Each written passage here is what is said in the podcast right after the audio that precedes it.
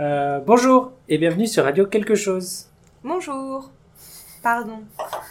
Oubliez le bonjour, j'ai rien dit. Aujourd'hui, je suis avec Agathe et Agathe. Aujourd'hui, on continue À parler d'écriture, et plus exactement, de conseils d'écriture. tout à fait. On avait le top 5 des conseils d'écriture.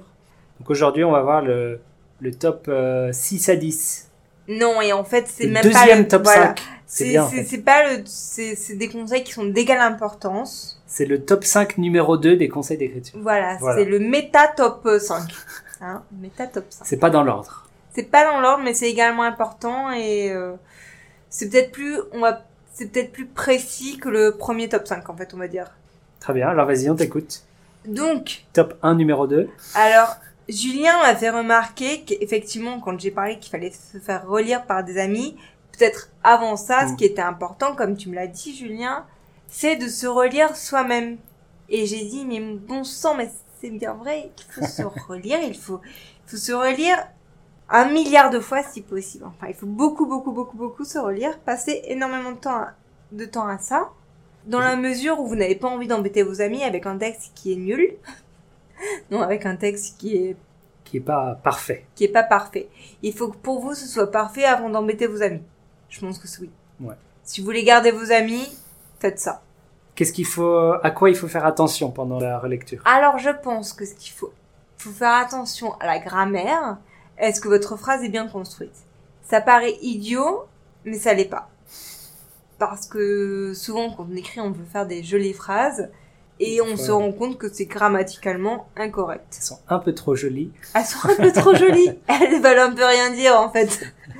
trop jolies pour être honnête. Donc euh, oui, des fois il faut aller, il faut aller au plus simple. Enfin, faut aller, faut simplifier pour que bah, votre lecteur puisse comprendre.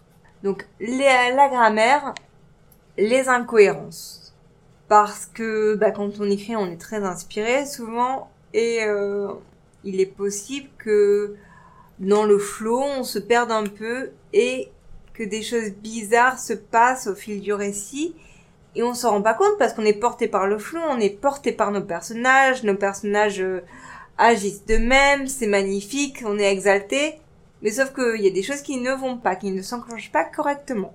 À partir de là, ce qui paraît important, et c'est le conseil suivant, c'est de rédiger une, euh, chronologie des événements en fait Mhm. Pour être bien sûr que tout s'enchaîne avec logique. Parce que votre personnage ne peut pas être mort et ensuite, euh, je sais pas, aller au resto avec ses amis. C'est pas possible.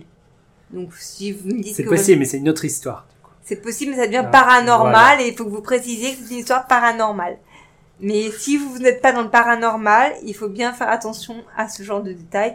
Et même si là, effectivement, si je vous dis, euh, faut pas que le personnage mort euh, aille déjeuner, c'est souvent des trucs un peu plus, euh, un peu moins Un peu évidents, moins évident, oui. un peu moins évidents, mais qui sont quand même embêtants à la lecture et ça, qui font pas sérieux. Donc voilà, faire une chronologie. Du coup, ça nous amène à un conseil pratique. Comment on fait ça? Papier? Oh, bah, ça c'est comme vous voulez, les gars. hein. Qu'est-ce que tu aimes faire? Moi, je fais ça sur l'ordinateur. Je me fais euh, une liste chronologique sur l'ordinateur que je peux consulter quand j'écris. Très bien. Quoi d'autre? Alors, je vous, oui, je vous conseille aussi d'être régulier dans votre pratique de l'écriture. C'est-à-dire Si vous voulez écrire, c'est important, peut-être pas de le faire tous les jours parce qu'on n'est pas disponible tous les jours, mais euh, de vous tenir à un horaire, mettons bah, le samedi matin de 9h30 à 11h30. Par exemple. par exemple. Non, non, peu importe. Mais euh, tenez-vous à un horaire. Voilà. Et ça va vous donner, euh, ça va vous mettre dans des, des conditions propices à l'écriture. Et même si vous n'avancez pas beaucoup, bah, ça devient un rituel et à force, vous allez produire grâce à ce rituel. C'est- un peu magique, c'est la magie du rituel. Non mais sans rigoler. Il rigole lui là-bas, mais non. La magie du rituel, c'est important. Mais quid de l'inspiration?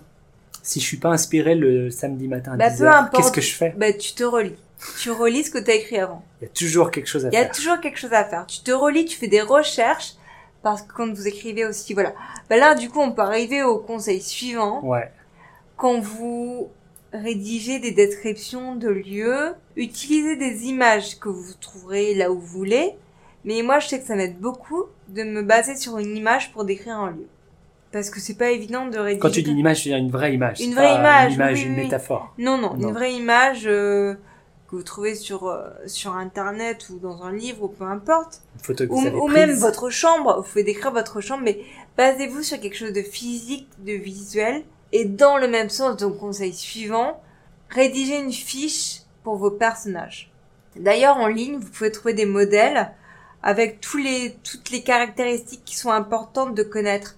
Le, bon, évidemment, le sexe de votre personnage, son âge, euh, ce que votre personnage aime, ce que votre personnage n'aime pas, éventuellement son signe astrologique si vous êtes branché à l'astrologie, euh, sa religion, c'est important, ce genre de choses, voilà.